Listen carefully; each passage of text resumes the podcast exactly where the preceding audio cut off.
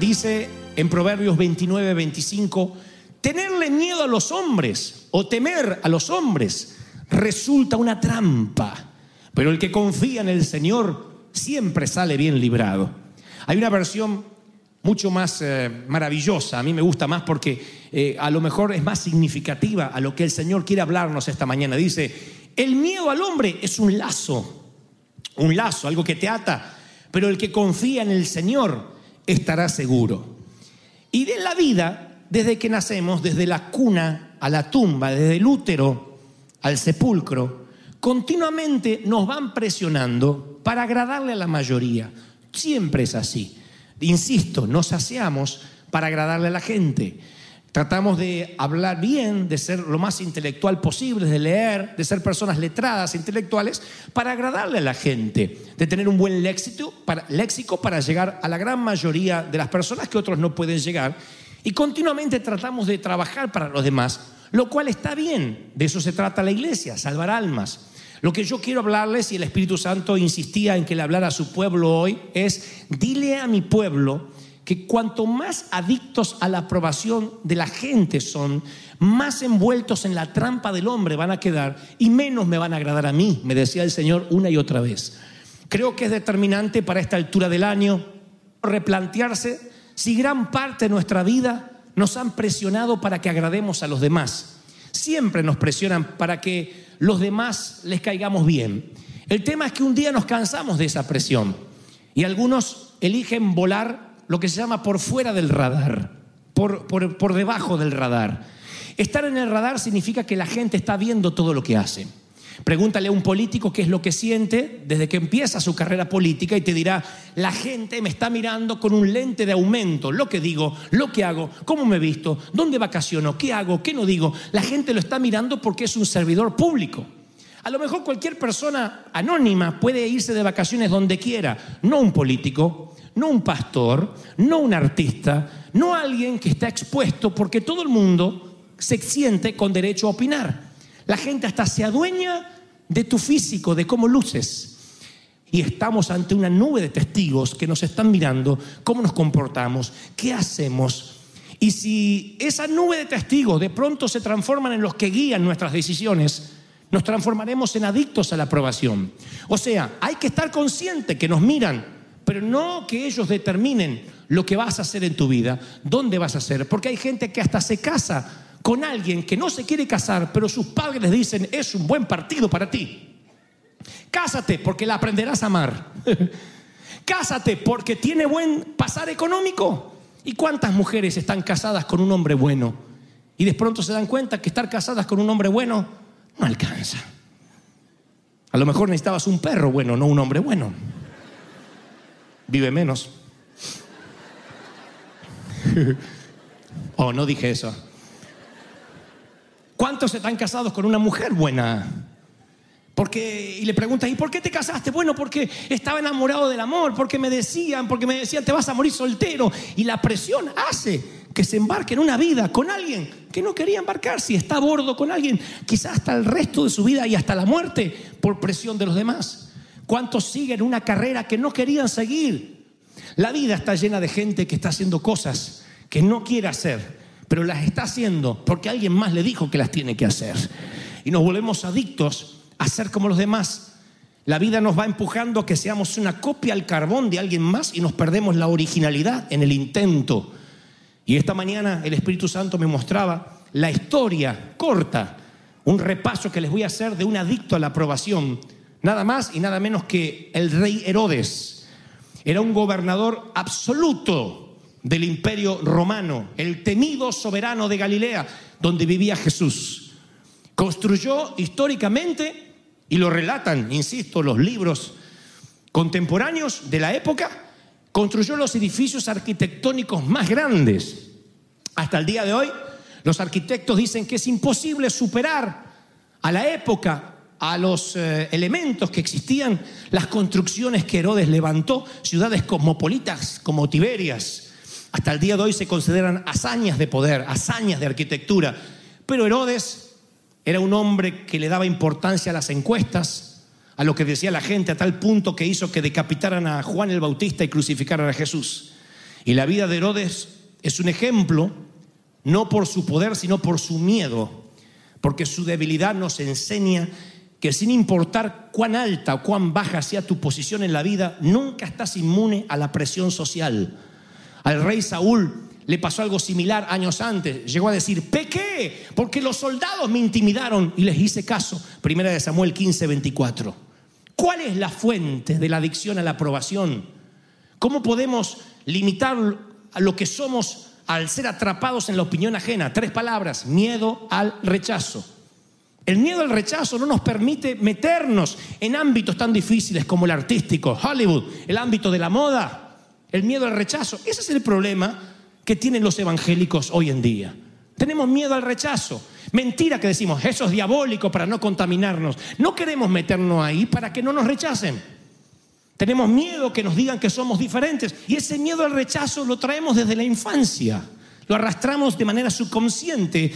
Nace por haber sido rechazado por alguien al que le querías complacer. Y que como no pudiste, se anidó en tu corazón. Y en la vida de adulto todavía sigues buscando que te acepten. Quizás provino de un maestro escolar, de una pareja, de un padre, de un hermano mayor, de algún líder de la iglesia. No sé. Con el tiempo parece que esas heridas sanaron, pero suelen arraigarse en el corazón y definir tu carácter y tu personalidad en la vida. Yo he contado decenas de veces, lo he escrito en libros, de que fue una maestra mía en quinto grado de la escuela primaria que dijo, Gebel, pero usted es tarado, porque así hablaban antes, perdónenme, pero las maestras antes eran muy sutiles. Pero usted es tarado, tartamudo, no puede hablar. Y yo supe que una de las dos cosas debía ser, o tarado o tartamudo. Y elegí ambas opciones. Porque una mujer a la que yo admiraba, la que era la senio, no podía estar tan equivocada.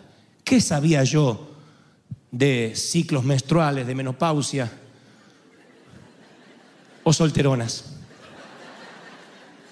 Un niño de 10 años solo escucha las palabras que se dicen, no entiende las motivaciones. ¿Qué sabía yo si tuvo ella un mal día, si el novio la dejó? Seguramente hoy de adulto diría, pobre mujer, está tan mal este, complacida en sus deseos espirituales. Me costó completar la frase, pero la terminé. Un niño de 10 años, lo único que le retumbó por años es, ¿usted es tarado o tartamudo? Y yo dije, si esta mujer de cincuenta y tantos años me dice que soy tarado tartamudo y ha tratado con tantos niños, es porque bien debo serlo. Y te marcan. Y luego vas por la vida tratando de demostrarle al mundo que no eres ni un tarado ni un tartamudo. Y está bien, porque eso te ayuda a veces a reinventarte, a crecer. Pero muchas veces esas palabras te marcan y lo que estás buscando es aprobación. Y cuando lo que buscas solo es aprobación, te conviertes en un miserable. Porque sabes, ni Dios pudo agradarle a todo el mundo. No vas a poder agradarle a todo el mundo nunca, nunca. Cristo vino, el Hijo de Dios, y lo crucificaron. A Dios, Dios, el creador del universo, no le puede agradar a todo el mundo. Y nosotros pensamos que todo el mundo nos tiene que querer. Es imposible. Entonces uno tiene que saber que estamos en el radar, a la vista, pero que el miedo al rechazo permite que te manipulen, que no seas la persona que Dios quiere que seas, sino que vivas por las expectativas, por los deseos ajenos. Los publicistas lo usan todo el tiempo. Siempre te dicen, compra este producto o no eres nadie. Y quiero decirle esto a los más jóvenes. El tener el, último celular o la última, el último jueguito o la última consola no te hace mejor persona. Y yo sé la presión que algunos tienen. Ya salió el nuevo celular y no lo tengo, y no lo tengo. Y sienten como que se les fue el Espíritu Santo. Ni por el Espíritu Santo se desesperan tanto. Y está bien que uno quiera tener lo último, la mega tecnología. El problema es cuando lo quieres tener porque todos ya lo tienen y me dicen todavía, ¿qué hago con este Blackberry? Y ese es el problema. Si te gusta el Blackberry, si te gusta andar con el ladrillo, ¿se, ¿se acuerdan del ladrillo del primer teléfono? ¿Algunos tuvieron eso? Yo tuve ese primer teléfono, era gerente de una compañía de ventas y, tuve acceso al primer ladrillo, llamado Movicom. En, en Argentina era Movicom, un ladrillo así con una antena dura que no se podía meter para adentro. Y el secreto de ese ladrillo era que era un ladrillo, porque tenerlo era en el, eh, ir en el, yo iba en el camión, en el bus, y decía, hola, y me miraban todos diciendo, ¡oh! y yo decía, viste tu abuela, tengo el ladrillo. Era una sensación. Y llevaba una maleta donde iban las baterías. Terrible. Luego inventaron el chiquitito que era con tapitas y pac, pac, pac, que eran tres tapitas. Y entonces eso había tres en Argentina que lo tenían con tapita, el presidente y dos más. Y yo andaba con mi ladrillo y esas porquerías no sirven, no se escucha bien.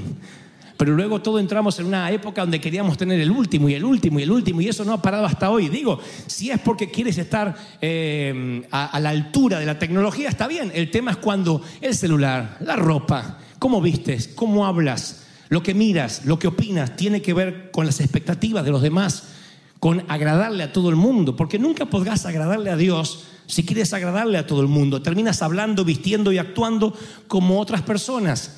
Yo no sé, yo no sé si yo me estoy poniendo más vago con los años. Debe ser, debe ser. Más viejo.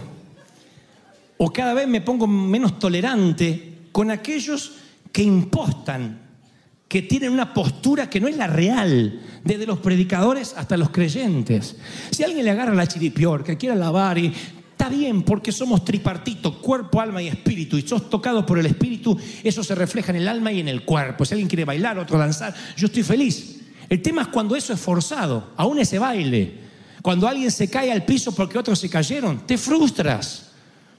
Pero ¿saben por qué se caen? Porque si dice que no me caigo van a pensar que no soy espiritual. Gente que se inventa lenguas. No digo que no sea de Dios. Digo, ¿cuántos lo viven genuinamente y cuántos simplemente están copiando? ¿Cuántos están simulando? No hay peor cosa que llegar a tus años altos, a tu edad adulta, mirarte al espejo y no haber sido tú. No haber sido la persona maravillosa que Dios quiso que seas. Y cuando somos originales en lo que Dios nos dio, el límite es el cielo. Dios dice, yo te voy a usar porque me estás honrando a mí. Te voy a bendecir, te voy a tocar. ¿Cuántos reciben esta palabra? Dígame amén. Cuando uno trata de agradarle a todo mundo, impide que digas la verdad, impide que sigas la verdad. Por eso muchos no pueden decir la verdad por miedo a ser rechazados. No diré mucho más de lo que voy a decir. A buenos entendedores, pocas palabras. Mi mamá decía, el que tenga altura, que descuelgue la ropa y el que no mire de abajo. Yo estaba en un lugar, pertenecía a un lugar, hace un tiempo, donde cada vez que llegaba a ese lugar, detrás de stage, todo el mundo se quería ir. Nadie compartía la visión de ese lugar. Todos los pastores, esto es una sinvergüenzada, yo no comparto lo que se está haciendo, cuando pueda me voy de acá, estoy acá porque me sirve, pero si no yo me voy. ¿Y tú por qué estás? Yo estoy acá porque a mí me sirve, pero si no, esto que está pasando yo no lo comparto, ni, mi esposa me apoya. ¿Y tú? Yo cuando pueda me voy de acá, yo esto no lo comparto. Todo el mundo, todo el mundo, todo el mundo, todo el mundo, entre ellos yo. Entonces dije, ¿por qué no nos vamos? Uno me dijo, cuando pueda me voy. Otro dijo, yo lo estoy poniendo en oración. Otro me dijo, un mes más, ¿eh? un mes más y me voy. Otro me dijo, este es el último año porque no me gusta dejar las cosas por la mitad. Ah. La cosa es que me terminé siendo yo solo. Siguen todos en un lugar que no les gusta estar, que no comparten, pero que están por miedo al rechazo, por miedo que los olviden. Y entonces digo, ¿cómo pueden mirarse el espejo al final del día? ¿Cómo pueden ser alguien que no son, pero los demás quieren que tú seas. No hay cosa más horrible. A mí no me sale hacerme el predicador malo ni aunque practique frente al espejo. Una vez me dijeron, predique, pero no cuente chiste, porque aquí no queremos cómico. Dije, tu abuela tenés al tipo equivocado porque me salen solos los chistes. Porque de verdad yo no me anoto ningún chiste acá, yo no cuento chiste, de hecho. Y me dice, en cuanto me los haga reír se me baja, porque yo cómicos no quiero. Y le dije, ¿qué hago? No saben cómo estaba. Pasé así, dije, Dios le bendiga. Y la gente se empezó a reír igual, se ve que yo tengo cosas en la cara. Yo no sirvo para los funerales porque se me ríen los que están alrededor del muerto. Entonces digo, y yo miraba al pastor, digo, me va a echar, me va a echar, me va a echar, y no quería decir nada, no quería hablar nada, y justo tenía que hablar de que el Señor sanó a la suegra de Pedro. ¡Ay! Así me bajaban los chistes, así, así, así. Y el Señor sanó a la suegra de Pedro. Y algunos hacían... "Mm". Me bajaban los mails así, tenía banda ancha con el cielo, no podía. Y algún día, allá cuando era jovencito, intenté ser el predicador que hoy no soy. Intenté cambiar. Tengo vídeos que andan dando vuelta por ahí que me avergüenza de tan solo verlos porque no era yo. Impostaba la voz, me, quería parecer a este, al otro. Y, y ese día me di cuenta, ese mismo día me di cuenta que Dios quería que yo fuera original. Porque cuando eres original, cuando Dios te usa, cuando pone el cableado en ti, quiere que a partir de allí Dios empiece a usarte. No que copies, no que seas igual a otro, sino que seas especial. ¿Están conmigo, sí o no? Mírenme, por favor, ¿están conmigo, sí o no? ¿Cuántos creen de que Dios quiere una iglesia única y especial aquí? Dígame, amén. ¿Cuántos creen de que Dios tiene una única iglesia poderosa, gigante? Y lo que empieza aquí no se va a detener. Dígame, amén. Aleluya. Y escuchen esto, por favor. Mark Twain solía decir, un gato que se quema, que perdón, que se sienta en una estufa caliente, no volverá a sentarse no solo en una estufa caliente, sino en ninguna estufa nunca más. Y cuando hay heridas irresueltas del pasado, tratas de no involucrarte nunca más y te privas de relaciones significativas, te privas de amar porque te rechazaron. Y entonces solo puedes tener relaciones superficiales con todos, con tus padres, con tu cónyuge, con tus hijos. No quieres que te lastimen. Y entonces nunca más entregas tu corazón y tu alma. Y vas por la vida siendo el más miserable de los seres humanos. ¿Saben quién es el más miserable de los seres humanos? Aquel que nunca conoció el amor. Aquel que nunca se enamoró de verdad. Aquel que no amó, porque cuando uno ama se entrega. Y cuando no te pudiste entregar y, toda la vida estuviste con reservas, entonces vas por la vida gris, viviendo a medias, no viviendo profundamente. Y eso ocurre sencillamente porque tienes miedo al rechazo. Para culminar, quiero que volvamos a Herodes, al grandilocuente Herodes, al al- al hombre de Galilea que era temido por todos los que caminaban por esas calles, pero que de pronto tiene una debilidad, lo que digan los demás. Resulta que hubo un escándalo célebre en los tiempos de Herodes. Una muchacha extremadamente bonita se llamaba Herodías. Herodías estaba casada, vivía en Cesarea de Filipo, al norte de Galilea, y estaba casada con un tal eh, Felipe. Felipe era el cuñado de Herodes. Y Herodías, la esposa de Felipe. Pero un día Herodes, que era el soltero más codiciado del reino, constructor, arquitecto, monarca, se enamora de su cuñada. Y su cuñada, Herodías, deja a su marido Felipe y ante el escándalo de todos, abandona a su esposo y se va con el rey. Juan el Bautista hablaba con Herodes periódicamente, lo aconsejaba, Juan el Bautista le decía qué hacer, qué no hacer. Era muy común en los tiempos de los reyes que tuvieran un sacerdote cerca. Herodes le temía, le tenía temor y respeto a Juan el Bautista. Así que, que cuando Juan el Bautista se entera de este escandalete, que se quedó con su cuñada, le dice, mira, rey, su majestad, no está bien lo que estás haciendo, es la esposa de Felipe, la gente te está mirando, te está observando y eso no está bien. Y por eso dice la Biblia que Herodías, la muchacha, le guardaba mucho rencor a Juan y deseaba matarlo, porque sentía que atentaba contra el romance de ella con el rey. Pero no había logrado hacerlo ya que Herodes le tenía mucho temor a Juan y lo protegía porque era un hombre justo y santo. Cuando Herodes oía a Juan se quedaba muy desconcertado, pero igual lo escuchaba con gusto y con respeto. Pero llega un cumpleaños, el cumpleaños del rey, y Herodes, como quería complacer a todo el mundo, da un banquete a sus altos oficiales, a los comandantes militares, a los notables de Galilea, porque quería causar una buena impresión, como siempre. Y entonces sale a bailar una muchachita de presumimos 14, 15 años, la hija de Herodías. Y baila tan bien y produce tal escosor, tal asombro en los comensales, que entonces Herodes, que también era una briboca, le dice, muchacha, pídeme lo que quieras y te lo daré. Aún si me pides la mitad del reino, te lo daré, porque te lo has ganado con el viaje, mija. Con el viaje, con el baile, perdón. La niña no sabe qué pedir. Nunca le han dicho algo así. Pide lo que quieras. Así que va y le dice a su madre, Herodías, mamá, ¿qué debo pedirle al rey? Y la mamá dile, le dice, dile que quieres la cabeza de Juan el Bautista en una charola de plata. Así que la niña regresa y le dice, Su Majestad, si no es mucho pedir, te pido una cabeza, la cabeza de tu amigo Juan el Bautista. Y Herodes, ante la mirada de todos los que se había comprometido, ahora no puede decir que se arrepiente. Esto es mucho menos que la mitad del reino. Si le dice que no, es que le tiene miedo a Juan el Bautista o que es un pusilánime.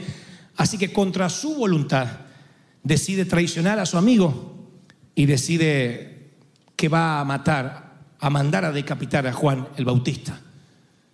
Ok, por la presión de la multitud y quiere causar una buena impresión delante de los invitados, decide que decapitará a su amigo. Damas y caballeros, todos tendremos que tomar decisiones difíciles en la vida, agradar a Dios o a la gente. Y escucha este secreto. Escríbelo en las tablas de tu corazón. Átalo a tu cuello Olvídate el resto del sermón, pero recuerda lo que te diré ahora. Si le tienes temor a Dios, nunca le temerás a nada más. Pero si le tienes temor al hombre, le temerás a todo lo demás. Temor a Dios, no le temes más a nadie, ni a la opinión, ni a lo que te digan. Temor al hombre, vivirás teniéndole miedo a todos. Nunca vas a terminar agradándole a nadie. Ubica la opinión de la gente en el lugar que se merece. No asumas lo que la gente dice de ti como la verdad absoluta. El Señor dice, yo soy quien te fortalece. ¿A qué hombre mortal temerás? Salmo 27.1. Está diciendo, hasta lo que digan es temporal. Hasta lo que digan de ti es temporal. Pablo dijo, ¿qué busco? ¿Ganarme la aprobación humana o la de Dios? Si yo buscara agradar a otros, no sería siervo de Cristo. Gálatas 1.10. Vive toda tu vida pensando que tienes un gran auditorio de uno. Uno. Hay solo uno, hay solo uno que te vino a ver. Toda tu vida es correr y uno te está mirando. Toda la gente pasa. No sé qué pudo haber sido al día de hoy la vida de aquella maestra de quinto grado. Tenía 50 años cuando yo tenía 10. ¿Estará muerta?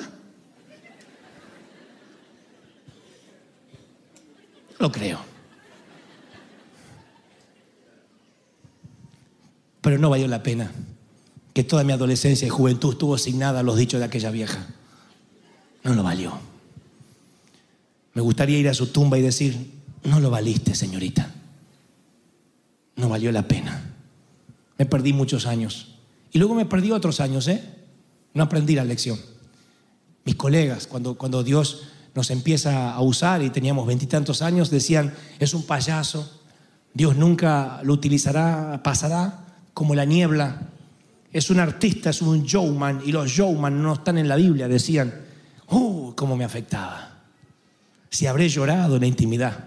Decía, ¿por qué no me respetan como siervo de Dios? ¿Por qué no me respetan como a los otros? Y es que Dios decía que tú no eres como los otros, eres anormal, eres distinto. Y yo quería ser como los otros y que me respeten como los demás.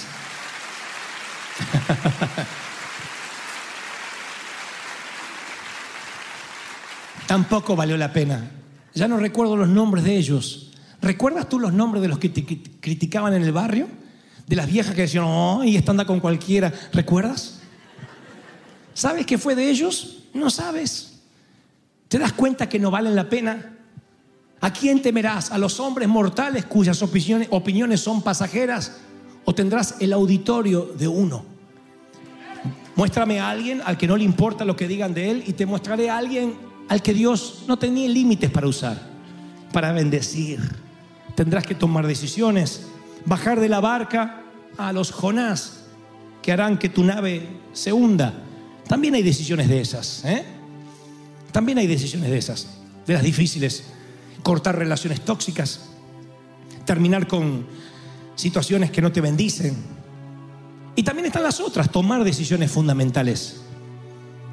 Y en todas esas decisiones el común denominador es, sé quien Dios quería que seas.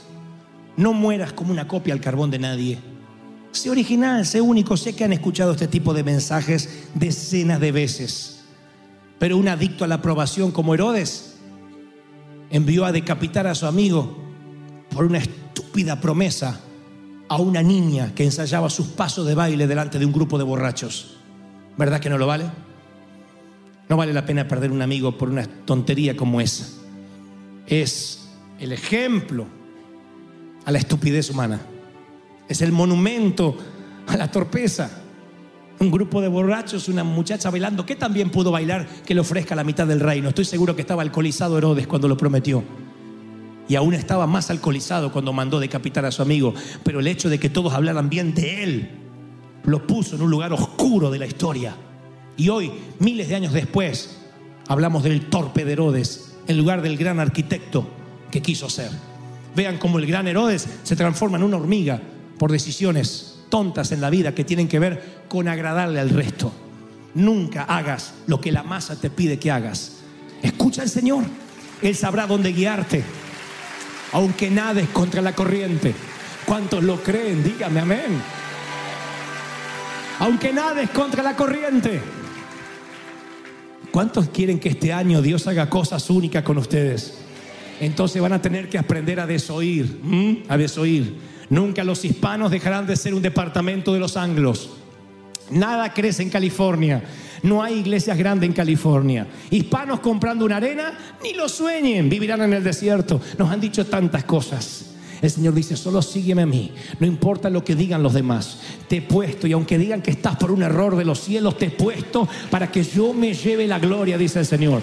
Para que la gloria sea mía. ¿Cuántos reciben esta palabra? Den el mayor aplauso al Señor de Señor diciendo, esta palabra me levanta para un año en victoria, un año en poder, un año en gloria. Algo, algo ha caído aquí, algo ha caído aquí hoy. ¡Oh!